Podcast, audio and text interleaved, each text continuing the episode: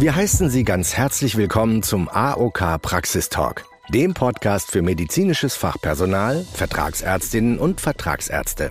Wir, die AOK Niedersachsen, informieren Sie bereits seit Jahren regelmäßig über Themen, die Sie täglich im Praxisalltag bewegen.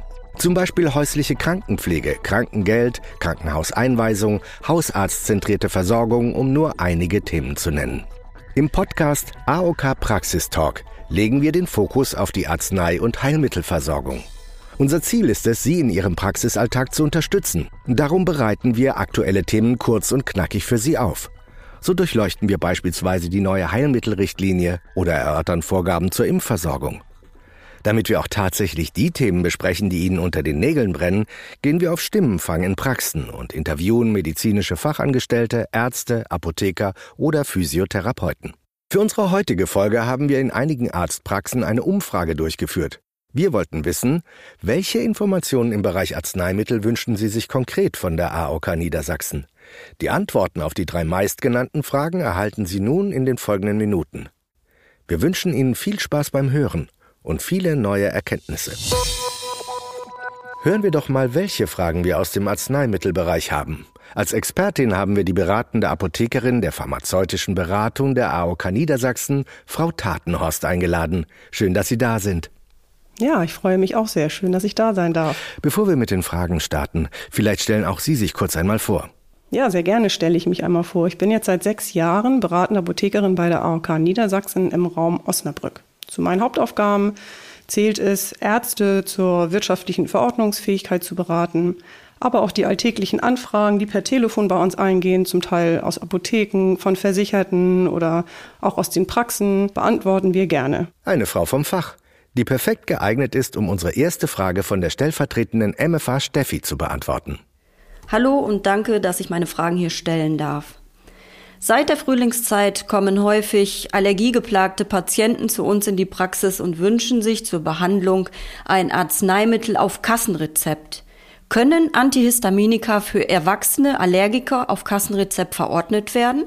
Oh ja, das ist eine gute Frage. Zunächst einmal ist das so, dass der Gesetzgeber in Deutschland für einige Erkrankungen, wie zum Beispiel Kopfschmerzen, Erkältung oder Heuschnupfen, die hat er als sogenannte Bagatellerkrankung eingestuft. Hierfür gibt es frei verkäuflich in der Apotheke apothekenpflichtige Arzneimittel. Das heißt, der Allergiegeplagte geht einfach in die Apotheke und besorgt sich dort sein Nasenspray oder seinen antiallergischen Augentropfen. Ebenso bekommt er dort auch Tabletten mit den Wirkstoffen zum Beispiel Cetirizin oder dem Loratadin. Diese sind rezeptfrei in der Apotheke zu bekommen. Ja, das ist uns bekannt. Aber es gibt doch auch verschreibungspflichtige Arzneimittel in diesem Segment. Viele Patienten zum Beispiel würden gerne das Desloratadin auf Kassenrezept verordnet bekommen. Die teilen uns nämlich nicht nur selten mit, dass die Arzneimittel ihnen so viel besser helfen als das Loratadin. Ja, das hören wir auch häufiger. Das mag der Patient auch in der Tat so empfinden. Allerdings ist das pharmakologisch, also aus medizinischer Sicht, nicht logisch. Denn die Tablette mit dem Loratadin, das ist ein Gemisch. Das enthält einmal eine wirksame Form, das Desloratadin, die rechtsdrehende Form, und einmal eine unwirksame Form, das linksdrehende Loratadin. Hier sind also beide Komponenten drin. In dem Desloratadin-Tablette ist halt nur die wirksame Form drin. Aber die Wirkung an sich ist ja identisch. Insofern wäre es unwirtschaftlich für Sie, wenn Sie die Desloratadin-Tablette als Kassenleistung auf Kassenrezept verordnen. Noch ein kleiner Hinweis für Sie. Seit letztem Jahr gibt es das Desloratadin auch verschreibungsfrei in der Apotheke zu kaufen. Nochmal zu Ihrer anfänglichen Frage, ob man verschreibungspflichtige Antihistaminika verordnen darf. Dort gibt es die Wirkstoffe Fexofenadin, Ebastin oder das Rupatadin. Diese sind verschreibungspflichtig. Die können aber nur auf Kassenleistung verordnet werden, wenn die apothekenpflichtigen Arzneimittel nicht wirksam sind, also sprich dem Patienten nicht helfen. Das ist in der Regel aber sehr selten. Für Sie in der Praxis ist es eben so, dass Sie die wirtschaftlichste Variante wählen sollten. Okay, aber ich muss noch einmal nachfragen. Können wir als Praxis den Patienten also nun kein Antihistaminikum auf Kassenrezept mitgeben? Doch, doch, das können Sie. Mm, das ist ja so, dass hierfür der Gesetzgeber auch Ausnahmen zulässt. Der gemeinsame Bundesausschuss in der Arzneimittelrichtlinie gibt vor, wann welche Ausnahmen für OTC-Präparate, also die apothekenpflichtigen verschreibungsfreien Arzneimittel, ausnahmsweise verordnet werden dürfen. Er legt dabei zwei Dinge fest. Einmal, welche OTC-Arzneimittel bei welcher Behandlung von schwerwiegenden Erkrankungen als Therapiestandard gelten. Und zweitens legt er fest, welche OTC-Präparate mit vertragsärztlicher Begründung ausnahmsweise verordnet werden dürfen. Sie finden diese Arzneimittelrichtlinie im Internet unter www.g-ba.de. Dort sehen Sie in der oberen Reiterleiste eben Richtlinien und unter diesen Richtlinien finden Sie auch die Arzneimittelrichtlinie und dort dann eben die Anlage 1 der Arzneimittelrichtlinie. Ich werde Ihnen hierzu kurz zu unserem Beispiel den äh, Gesetzestext einmal vorlesen. Der Gesetzgeber sieht Antihistaminika nur in vier Fällen als Therapiestandard vor.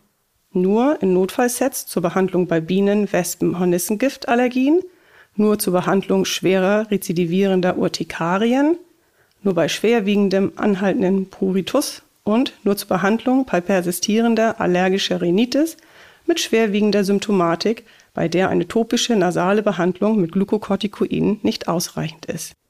Das war jetzt der Auszug. Hier dürfen Vertragsärzte und Ärztinnen ausnahmsweise ein apothekenpflichtiges Arzneimittel auf Kassenrezept verordnen. Okay, also soll hier mein Chef ein apothekenpflichtiges Arzneimittel auf Muster 16 verordnen, richtig? Warum kommt kein verschreibungspflichtiges Arzneimittel in Frage? Hm, verschreibungspflichtig heißt ja auch nicht gleich, dass es verordnungsfähig ist. Nur weil es verschreibungspflichtig ist, ist es nicht automatisch Kassenleistung. Das ist immer ein Irrtum. Bleiben wir hier bei unserem Beispiel. Die Arzneimittelrichtlinie 1 sagt, welche Ausnahmen bei apothekenpflichtigen Arzneimitteln Kassenleistung sind. Das ist explizit dort aufgelistet. Wenn Sie das über diese Arzneimittelanlage 1 verordnen, rate ich zu einer guten Dokumentation. Verträgt ein Patient kein apothekenpflichtiges Arzneimittel oder das hilft bei ihm nicht, dann dürfen Sie wiederum ein verschreibungspflichtiges Arzneimittel, ein Antihistaminikum verordnen. Aber auch hier würde ich dazu eine gute Dokumentation in der Patientenakte raten. Ah ja, verstehe. Vielen Dank für die Erklärung. Ja, sehr gerne. Ich habe noch eine Frage zu Allergiepatienten. Bei uns in der Praxis fragen immer mal wieder Erwachsene nach Cremes oder Gels zum Auftragen auf die Haut bei allergischen Reaktionen. Dürfen diese auf Kassenrezept verordnet werden? Diese Rückfragen erreichen uns auch häufiger. Die Verordnungsfähigkeit von äh, Salben und Cremes für Erwachsene, jetzt hier in unserem Beispiel auch für die Allergiepatienten, die allergische Reaktionen haben, regelt in unserem Fall hier die Arzneimittelrichtlinie Anlage 3. Die Anlage 3 der Arzneimittelrichtlinie gibt eine Übersicht über Verordnungseinschränkungen und Ausschlüsse. Der Gesetzgeber orientiert sich hier an dem Wirtschaftlichkeitsgebot. Aufgelistet sind in dieser Arzneimittelrichtlinie Anlage 3 Arzneimittel, die von der Versorgung der Versicherten ausgeschlossen oder nur eingeschränkt verordnungsfähig sind. In diesem Punkt greift hier der Punkt 15 äh, aus dieser Anlage 3 der Arzneimittelrichtlinie. Und der besagt, ich lese mal wieder vor, in der Anlage 3 der Arzneimittelrichtlinie ist ein Verordnungsausschluss für Antihistaminika zur Anwendung auf der Haut. Ausgenommen von dieser Regelung ist nur die Verordnung bei Kindern oder bei Kindern und Jugendlichen mit Entwicklungsstörungen bis zum vollendeten 18. Lebensjahr. Also zusammenfassend können wir sagen, Erwachsene können keine allergische Cremes oder Salben verordnet bekommen. Noch ein Hinweis, was uns auch häufiger als telefonische Anfrage erreicht, wenn wir zum Beispiel die Patienten Rückenschmerzen haben oder Schwellung, Ödeme, ob dort Salben äh, verordnet werden dürfen. Auch hier finden Sie den ähm, Verordnungsausschluss in dieser Arzneimittelrichtlinie Anlage 3, dass eben keine ähm, externer bei traumatisch bedingten Schwellungen, Ödem oder stumpfen Traumata gelten. Hier ist ein Verordnungsausschluss. Zusammenfassend kann man hier sagen, die Anlage 3 der Arzneimittelrichtlinie gibt eine Übersicht über die Verordnungseinschränkungen und Ausschlüsse. Ebenso enthält sie Hinweise zur wirtschaftlichen Verordnungsweise von nicht verschreibungspflichtigen Arzneimitteln für Kinder bis zum 12. Lebensjahr oder eben für Kinder und Jugendliche mit Entwicklungsstörungen bis zum vollendeten 18. Lebensjahr. In unserer Praxis haben wir viele Patienten mit ähm, chronischen Wunden, die eine äh, Wundspüllösung brauchen. Welche Wundspüllösung sind für Versicherte auf Kassenrezept verordnungsfähig? Oft sind die Wundspüllösungen Medizinprodukte. Sind die verordnungsfähig? Ja, das ist in der Tat verwirrend. Also sollten wir zunächst einmal klären, was sind überhaupt Medizinprodukte? Medizinprodukte sind Stoffe oder Zubereitung aus Stoffen, die am oder im menschlichen Körper wirksam sind. Dadurch, dass sie nur im oder am Körper wirksam sind, sind sie vorab erstmal nicht Kassenleistung. Sie sind nicht verordnungsfähig. Allerdings hat der Gesetzgeber auch hier Ausnahmen zugelassen. Diese Ausnahmen findet man als Übersichtsliste in der Arzneimittelrichtlinie Anlage 5. Dort hat der gemeinsame Bundesausschuss eine Auflistung von verordnungsfähig eingestuften apothekenähnlichen Medizinprodukten erstellt. Dort finden Sie zum Beispiel Spül- und Inhalationslösungen oder Mittel bei Befall des Kopfes mit Kopfläusen oder Sie haben synthetischen Speichel. Und Sie finden dort auch sonstige Produkte für die Wundversorgung. Zu Ihrer ersten Frage wieder zurück, ähm, zu den Wunschspüllösungen. Wenn die Wunschspüllösung ein Medizinprodukt ist und Sie möchten das verordnen, suchen Sie das also in der Anlage 5 dieser Arzneimittelrichtlinie.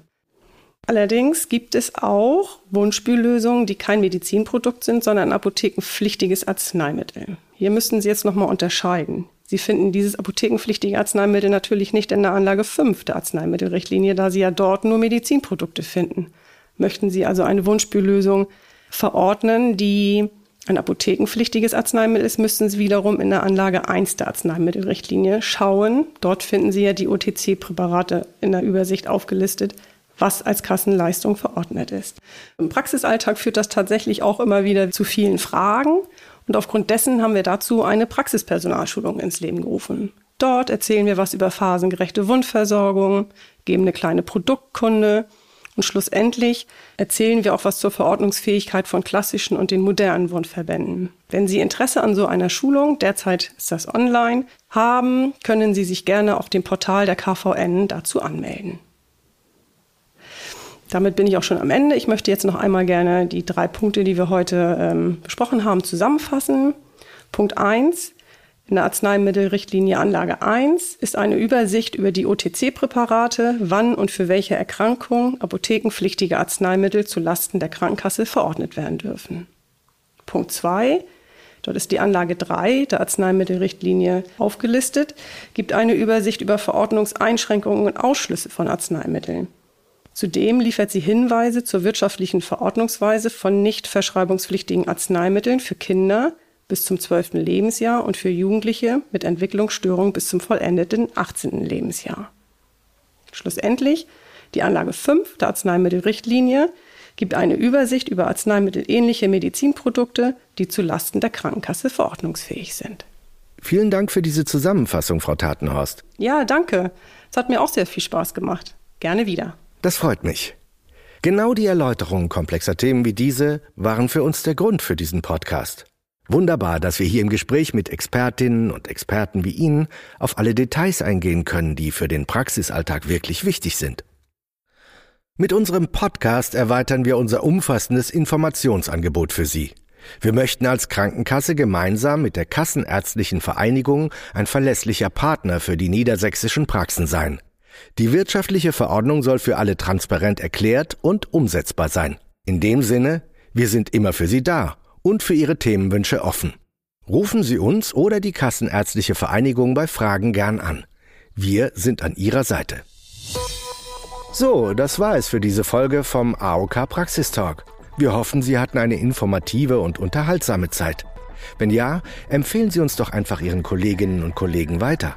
Und vergessen Sie nicht, unseren Podcast zu abonnieren, denn dann verpassen Sie auch nicht unsere nächste Podcast-Folge. Wir würden uns freuen, wenn Sie uns wieder Ihr Ohr schenken würden.